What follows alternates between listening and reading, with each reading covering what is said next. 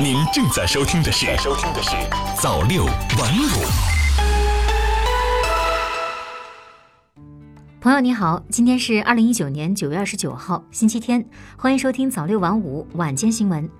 今天是世界步行日，步行是最简单的运动方式，每天走一万步对我们的身体好处很多。但是如果觉得走路太枯燥怎么办呢？没关系，今天呢，我们就一起来学习这些花式的走路方法。第一招呢，就是加速走消脂肪。养成加速走路的习惯，可以强力的消脂，可以加快新陈代谢，而且呢，还能防止动脉硬化，预防骨质疏松。第二招呢，就是倒着走治腰疼。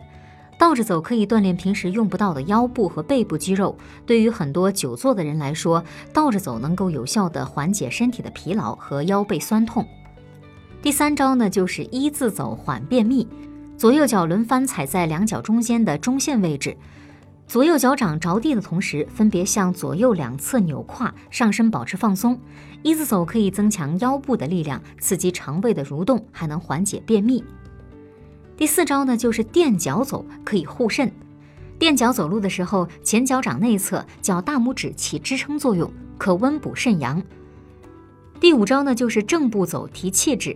全脚掌着地，并且抬头挺胸，眼睛看着前方，不仅达到了锻炼的目的，久而久之呢，还能拥有优美的走姿。还有呢，就是甩手走，舒肌肉。走路的过程当中，两肩向后舒展，步伐大小以两臂伸直的距离为宜，同时前后甩臂，这样呢，可以让腰背部的肌肉得到舒张。另外呢，还有边拍边走，畅呼吸。走路的时候，两手半握，虎口张开成弧形，在左脚落地的同时，右手轻轻地拍打左胸，然后迈右腿，左手拍打右胸，右手拍打左后腰，一边前进一边拍，可以锻炼肺部，而且呢有助于呼吸通畅。最后一招呢就是走走跑跑，有利于减肥。